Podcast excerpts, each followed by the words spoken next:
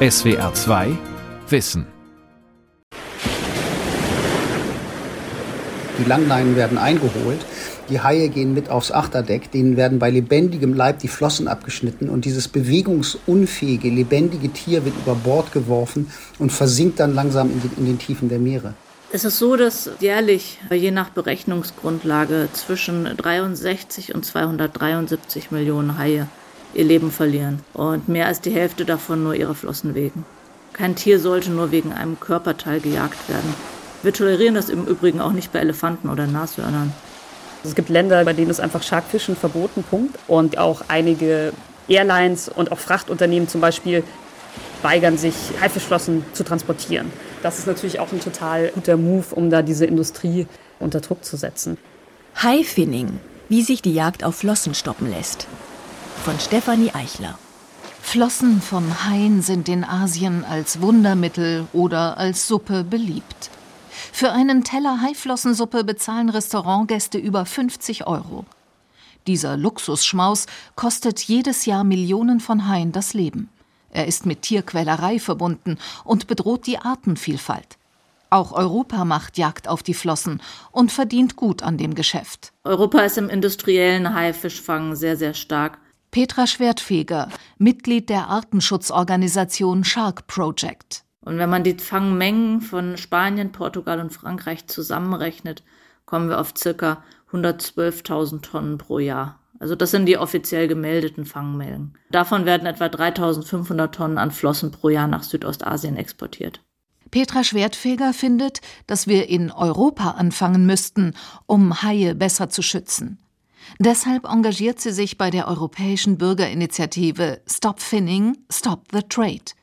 Sie möchte dazu beitragen, eine brutale Praxis zu beenden, die Fachleute Finning nennen. Das bedeutet, dass Haien und Rochen direkt nach dem Fang noch bei lebendigem Leib die Flossen abgeschnitten werden. Sie sind dabei bei vollem Bewusstsein. Und der Rest des Tieres wird ins Meer entsorgt, wo es dann jämmerlich verendet, und zwar durch Ersticken, Verbluten oder aufgefressen werden von anderen Fischen. Lebendige Haie zu zerlegen und sie verstümmelt zurück ins Meer zu werfen, ist in der Europäischen Union seit 2003 verboten. Doch auf dem weiten Ozean ist es kaum möglich, alle Fischer zu kontrollieren. Deshalb gilt seit 2013 EU-weit und auf allen europäischen Schiffen eine zusätzliche Verordnung. Sie schreibt vor, dass keine abgetrennten Flossen mehr an Land gebracht werden dürfen, sondern nur noch ganze Haikörper. In den Häfen fällt es den Behörden leichter, die Fänge zu überprüfen. Doch Finning ist immer noch Usus, wie Inspektionen ergeben. Vor den afrikanischen Küsten sind spanische Langleinenschiffe aufgebracht worden. Und da war unten der gesamte Kühlraum voll mit Flossen. 16, 17 sowie 18 sind solche Schiffe gefunden worden. Und das sind ja nur praktisch Stichproben. Zum Beispiel vor dem Inselstaat São Tomé und Príncipe. Mitarbeiterinnen der Meeresschutzorganisation Sea Shepherd kontrollierten in Zusammenarbeit mit örtlichen Behörden das spanische Fangschiff Bath. Die Besatzung hatte die Erlaubnis, Thunfisch und ähnliche Arten zu fangen, doch an Bord befand sich fast doppelt so viel Hai wie Thun, darunter viele abgetrennte Flossen. Insgesamt waren es 70 Tonnen Hai, meist Blauhai, der als potenziell gefährdet gilt. Der Hafen im spanischen Vigo ist europaweit der größte Umschlagplatz für Haie. Hier an der Atlantikküste haben multinationale Fischereibetriebe ihren Sitz, wie zum Beispiel Orpagu. Die Flotte ist im Atlantik, im Pazifik und im Indischen Ozean unterwegs. Interviewanfragen von SWR 2 Wissen bleiben unbeantwortet. Auch bei den beiden Betrieben Armadora Pereira und Mascato antwortet niemand. Auf der Internetseite von Orpagu sind Zeichnungen von Haien abgebildet, mit denen der Betrieb handelt. Zu sehen ist zum Beispiel der vom Aussterben bedrohte Kurzflossen-Mako-Hai, ein ausgesprochen flinker Hai, der bis zu 65 Kilometer in der Stunde zurücklegt. Wenn man die Zeichnung anklickt, ploppt ein Fenster auf und der Hai erscheint in groß. Er schimmert metallisch. Sein glatter, schmaler Körper wirkt elegant. Haie gab es schon lange vor den Dinosauriern. Sie haben viele Millionen Jahre überlebt, doch in den letzten Jahrzehnten hat die industrielle Fischerei die weltweiten Haibestände um 70 Prozent geschröpft. Die Kunden interessieren am meisten die Flossen, doch auch die Lenden werden gehandelt und der übrige Hai in Stücken und Scheiben. Der Weißspitzenhochseehai steht auf Platz 1 der am meisten gefährdeten Haiarten. Seine Bestände sind um 98 Prozent geschrumpft.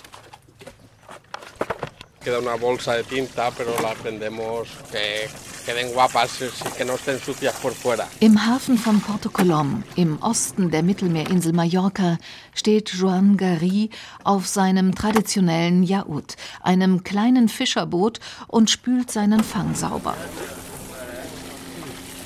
Keine Haie, sondern Tintenfische. Im Mittelmeer gibt es seit Jahrzehnten immer weniger Haie. Um die zu schützen, die noch da sind, ist rund um die Balearischen Inseln und auf allen ihren Schiffen Haifang verboten. Sollte ein Hai in den Netzen landen, müssen ihn die Fischer zurück ins Meer werfen, egal ob er tot ist oder lebendig. Doch in Porto Colom beobachten Anwohner immer wieder Fischer der italienischen Fangflotte, die große Mengen Hai anlanden.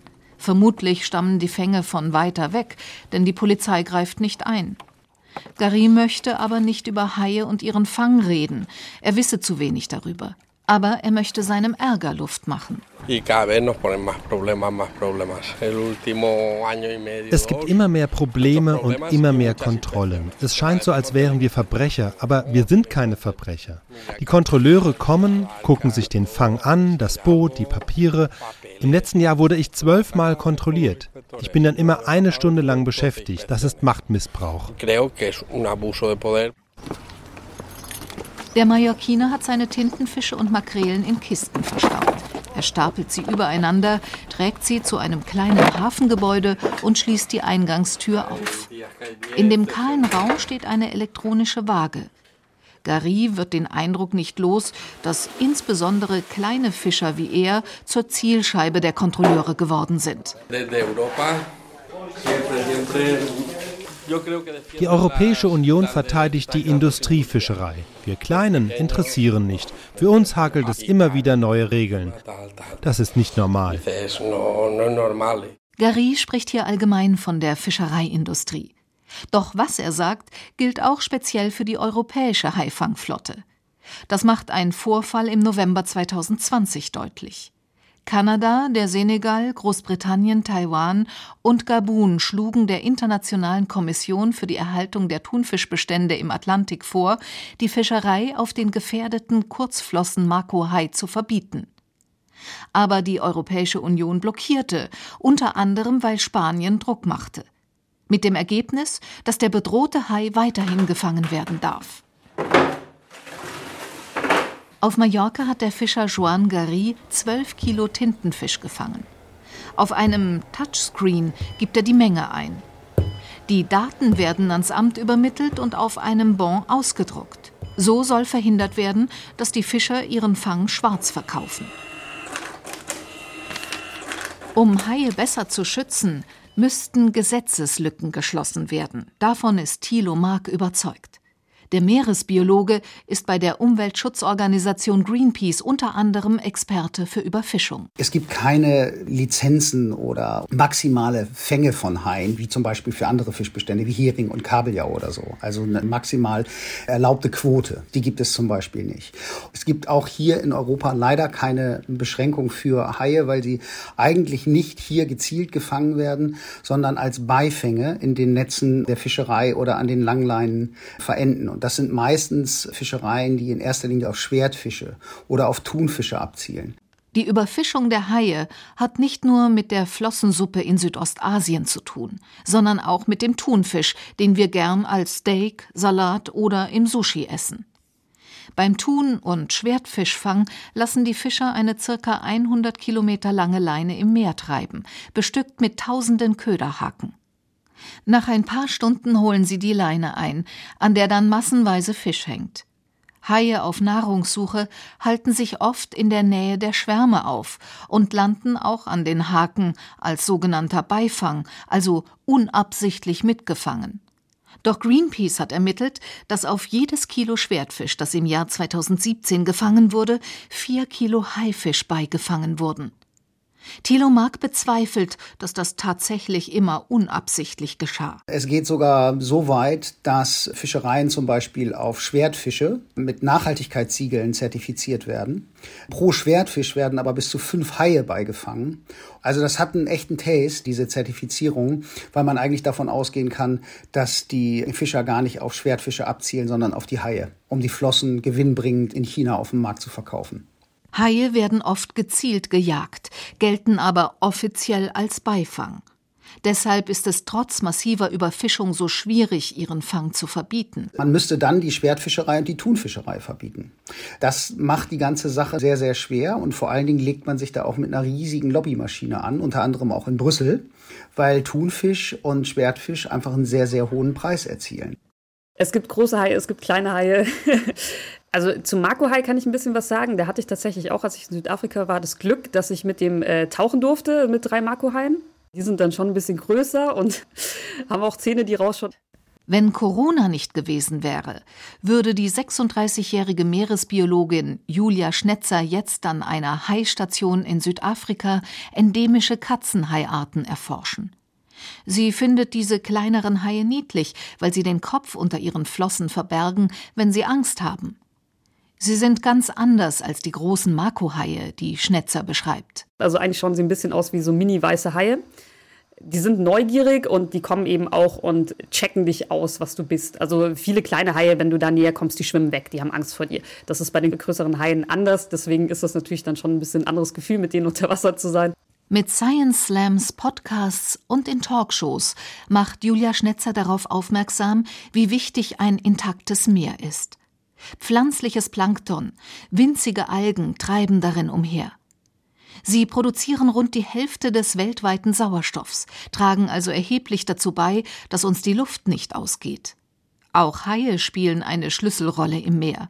Schnetzer empfiehlt mit Nachdruck, sie besser zu schützen. Haie fressen kranke Fische und verhindern somit, dass sich Erreger ausbreiten. Außerdem stehen sie an der Spitze der Nahrungskette und halten andere Arten in Schach, etwa im Korallenriff. Wenn jetzt weniger Haie da sind, gibt es mehr Papageienfische, die zum Beispiel dann Korallen fressen und kaputt machen. Oder es gibt mehr Barsche, die dann wieder Pflanzenfresser fressen. Dadurch gibt es weniger Pflanzenfresser. Dadurch hat man mehr Algen, die dann die Korallenriffe übernehmen. Also das kann dann immer so eine Kaskade zur Folge haben. Studien hätten ergeben, wie der Tigerhai an der Westküste Australiens dazu beiträgt, wertvolles Seegras zu schützen, erzählt die Wissenschaftlerin, die am Max-Planck-Institut für marine Mikrobiologie in Bremen promoviert hat. Die Wasserpflanze schützt die Küsten vor Erosion und ist Kinderstube für Schnecken, Seepferdchen und Muscheln. Doch Dugongs, Seekühe, grasen die Unterwasserwiesen ab. Die besten Seegras-Patches, also Flecken, sind ein bisschen im tieferen Wasser. Da sind aber eben auch die Tigerhaie unterwegs. Das heißt, die Dugons, wenn die da hinschwimmen, fressen die immer nur kurz und schwimmen dann wieder weg. Das heißt, die, die wechseln immer ihre Fressplätze, um sich dadurch äh, vor den Haien zu schützen. Also quasi weniger berechenbar zu sein. Und wenn es weniger Haie gibt, dann machen sie das nicht mehr und dann fressen die eben richtige Kahlstellen in das Seegras. Und dadurch schützen quasi die Haie das Ökosystem Seegras, dass das nicht zu sehr abgenutzt wird von den Seekühen. Haie sind noch nicht gut erforscht, bedauert Schnetzer. Mehr Wissen über diese Meerestiere könnte dazu beitragen, sie besser zu schützen. Zum Beispiel gehen Fachleute gerade der Frage nach, warum Haie fluoreszieren. Schnetzer hat das Buch Wenn Haie leuchten veröffentlicht, in dem sie diesen Effekt beschreibt. Genau wie im Club oder der Disco, wo Zähne und T-Shirt weiß fluoreszieren, funkeln auch Haie im tieferen Wasser, wo es dunkel ist und nur noch das ultraviolette Licht der Sonne ankommt. Haie leuchten grün. Schnetzer hat das im Meer gesehen und im Aquarium. Der kleingefleckte Katzenhai, den gibt es hier in der Nordsee. Und ich war neulich im Aquarium, hatte UV-Lampe dabei und dann haben wir die auch angestrahlt und haben auch gesehen, dass die ein bisschen fluoreszieren. Und ich glaube, das wurde zum Beispiel auch noch gar nicht beschrieben.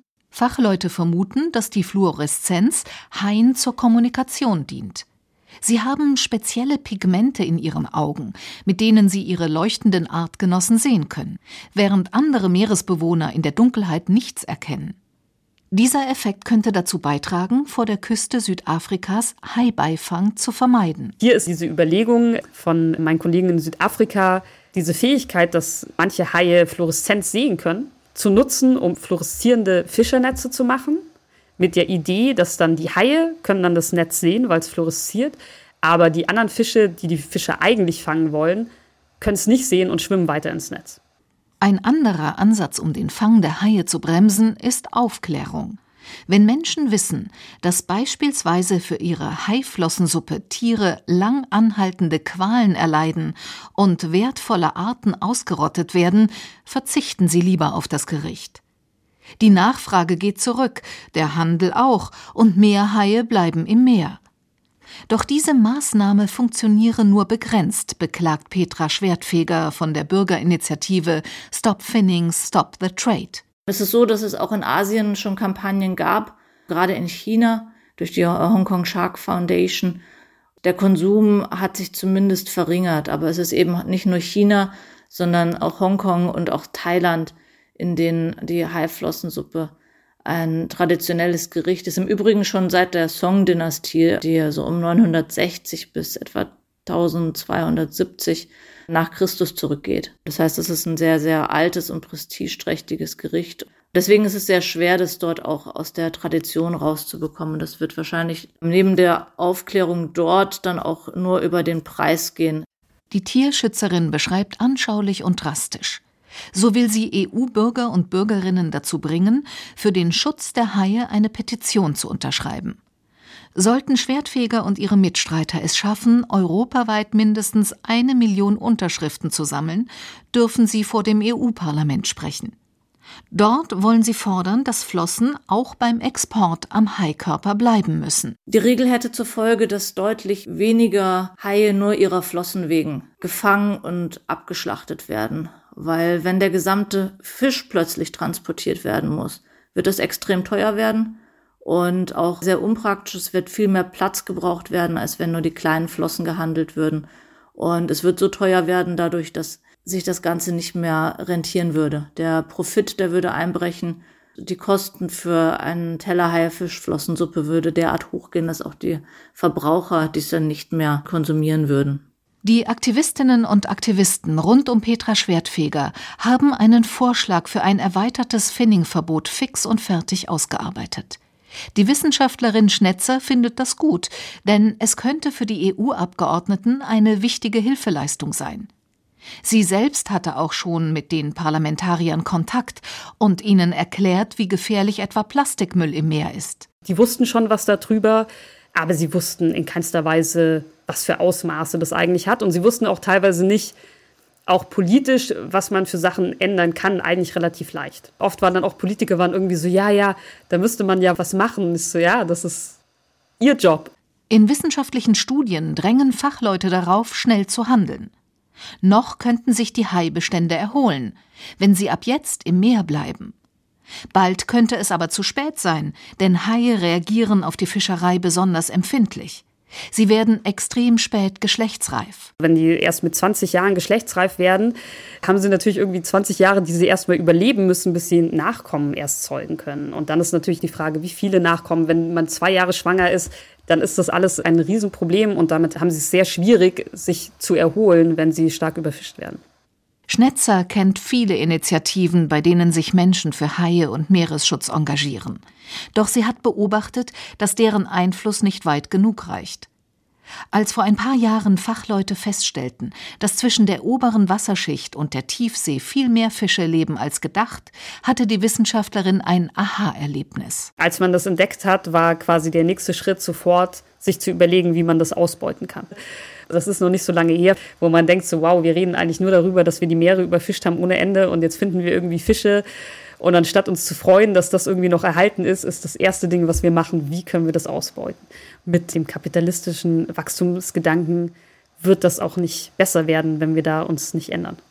Ohne Verzicht wird es nicht gehen. Meeresschützer sagen, besser gar keinen Fisch aus dem Meer essen. Er ist meist keine nachhaltige Mahlzeit. Hier sind die Verbraucher und Verbraucherinnen gefragt. Ich würde mir wünschen, dass das Meer wieder in einen Status kommt wie vor der Ausbeutung.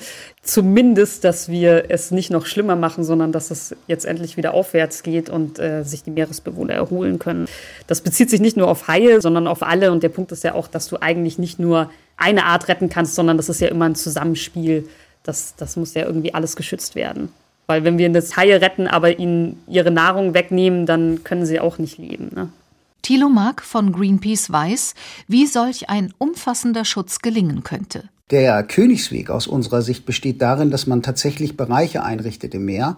Und das müssen das sagen Wissenschaftler, mindestens 30 Prozent der Meere sein, die ohne Fischerei sind. Das heißt, man braucht dort keine Fischereien zu überwachen, ob die Maschenweiten von Netzen groß genug sind oder ob keine Langleinen eingesetzt werden, sondern man überwacht letztendlich die Grenzen von Meeresschutzgebieten und weiß, wenn Fischer sich innerhalb dieser Schutzgebiete befinden, dann müssen sie überwacht werden, kontrolliert werden, ob sie da fischen oder nicht. Wir brauchen Bereiche im Meer, wo die Natur, inklusive der Haie, sich selber überlassen bleibt.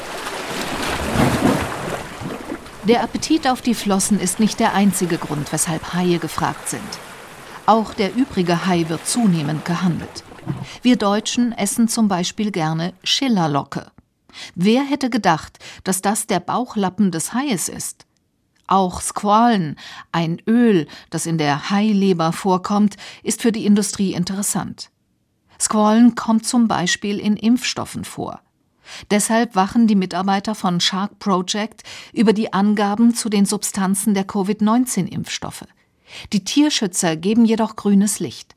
In den EU-weit zugelassenen Covid-19-Impfstoffen befindet sich kein Heißqualen. Auch in Sputnik V, dem russischen, und in Sinovac, dem chinesischen Impfstoff, ist die Substanz nicht enthalten. Doch sie kommt in Nahrungsergänzungsmitteln und in vielen Kosmetikprodukten vor, wie in Cremes und Lippenstiften. Für diese Produkte könnte man auch Squallen nutzen, das aus Pflanzen gewonnen wird, aus Oliven oder Weizenkeimen. Doch Haiöl ist die günstigste Alternative. Dass wir uns bisher so wenig um den Haischutz gekümmert haben, hat wohl auch viel mit dem eher schlechten Image der Tiere zu tun. Oder was halten Sie von Haien? Definitiv gefährlich. Prinzipiell Respekt davor zu haben, schadet bestimmt nicht. Unser Sohn hat panische Angst, er geht nicht ins Wasser, der ist zwar erwachsen, weil er meint, er wird vom Hai gefressen, aber wenn man sich die Statistiken anschaut, wie viele Menschen durch Haie ums Leben kommen und durch andere Geschichten, ist das, glaube ich, zu vernachlässigen. Mein Lieblingsfilm früher war es geht auf jeden Fall um eine Surferin, die ihren Arm abgebissen bekommt. Und das ist natürlich irgendwie das allererste, was man damit verbindet, mit dem Hai. Auf den zweiten Blick, finde ich, kennt man ja schon auch ähm, so die Bilder, dass irgendwelche Leute mit Haien schwimmen. Und da wirkt es eigentlich immer so, als wären die relativ friedlich. Spannende Tiere. Ich hätte durchaus auch mal Interesse, die mal live zu sehen. Ich hatte mal die Option, war mal tauchen, um Haie zu sehen, aber da haben wir leider keine gesehen. Viele Taucher berichten davon, wie beeindruckend es ist, den Tieren unter Wasser zu begegnen. Haie greifen eigentlich keine Menschen an. Wir passen nicht ins Beuteschema. Doch Cisco Riera kann verstehen, dass sich Menschen vor Haien fürchten. Er kennt viele Vorfälle, in denen Haie unbeabsichtigt in den Fischernetzen landeten. Das ist auch schon ganz in der Nähe von Porto Colom passiert, im Osten Mallorcas, wo Riera draußen auf einer Bank sitzt. Stell dir mal ein paar Fischer vor, die in Küstennähe ihre Netze auswerfen und plötzlich ist da ein 2000 Kilo schwerer Fisch drin mit riesigen Zähnen und außergewöhnlicher Kraft. Es ist ganz normal, dass man da Angst hat. Bis April 2021 war Cisco Riera im Landwirtschafts- und Fischereiministerium der Balearischen Inseln mit zuständig für den Fischfang. Jetzt ist er Rentner. Er kennt Berichte aus den 1940er Jahren. Sie legen nahe, dass die Haibestände im Mittelmeer schon damals deutlich geschrumpft waren, vermutlich wegen Überfischung. Man muss weit zurückgehen, um rund um die Balearen auf üppige Haivorkommen zu stoßen. Riera hat Sammlungen von Dokumenten aus dem 14. Jahrhundert zu Rate gezogen. Damals setzten Lebensmittelkontrolleure die Preise und die Steuern fest und schrieben das alles auf. Daher wissen wir, dass Haie zu den handelsüblichen Arten zählten. Wenn sie nicht so üppig vorhanden gewesen wären, hätte es sie auf diesen Listen nicht gegeben. Ein Hai, der besonders oft vertreten war, vermutlich weil er sehr häufig vorkam, vielleicht auch weil er am meisten geschätzt wurde, gehört heute zu den drei weltweit am meisten bedrohten Arten, der Hammerhai. Der Hammerhai sieht ziemlich schräg aus. Die Stirn hat die Form eines Hammerkopfs. An den Außenseiten sitzen die Augen. Das ermöglicht dem Fisch eine Rundumsicht von 360 Grad. Doch um die Balearen ist er so gut wie verschwunden. Das Fehlen der Haie hat das Mittelmeer wohl längst geschädigt. Der Biologe nimmt an, dass sich Fischkrankheiten schneller verbreiten. Zum Beispiel gab es vor einigen Jahren beim braunen Zackenbarsch eine hohe Sterblichkeit. Der Grund dafür war eine Krankheit. Wenn es nun Tiere gibt, wie Haie, die erkrankte Zackenbarsche sofort fressen, verbreiten sich die Erreger nicht so epidemieartig. Es könnte auch sein, dass einige Delfinepidemien mit hohen Sterblichkeiten damit zu tun haben. Es gibt keine Studien, die das beweisen, aber es könnte so sein. Der Biologe findet es wichtig, Haie weltweit über das Washingtoner Artenschutzabkommen CITES besser zu schützen. Es reguliert den Handel mit wildlebenden Tier- und Pflanzenarten und gilt als eines der bedeutendsten internationalen Naturschutzabkommen. Die zehn Haiarten, die dort erfasst sind, stehen alle in Anhang 2. Das heißt, dass sie gehandelt werden dürfen, aber dass es bestimmte Einschränkungen gibt. Das ist doch nichts. Aber Anhang 1 sagt, dass Tiere und Pflanzen, die dort gelistet sind, nicht gehandelt werden dürfen. Nur, wenn es mal einen außergewöhnlichen Fall gibt. Das schränkt die Vermarktung schon mehr ein. Doch in diesem Anhang 1 gibt es keinen einzigen Hai. Auf den Balearen dürfen zwar seit ein paar Jahren keine Haie mehr angelandet werden, Trotzdem beißen immer mal wieder Haie an. In der Region ist mittlerweile der Angeltourismus die größte Gefahr für sie. Studien haben ergeben, dass hier die Hälfte der im Meer lebenden Haie durch Angelhaken verletzt und geschwächt ist.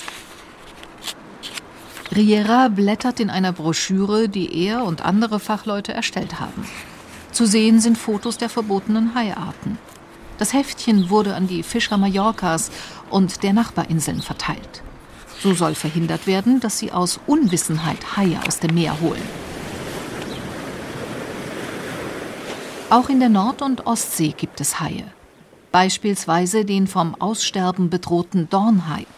Seine Rückenstücke kommen bei uns als Seeaal auf den Teller. Oder den stark gefährdeten Hundshai. Hierzulande ist es ebenfalls hauptsächlich die Fischerei, die die Haie in ihrem Bestand bedroht.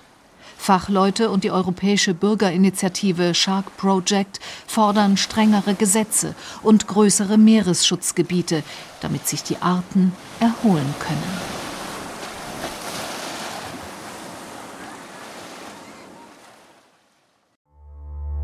SWR 2 Wissen. Manuskripte und weiterführende Informationen zu unserem Podcast und den einzelnen Folgen gibt es unter swr2wissen.de.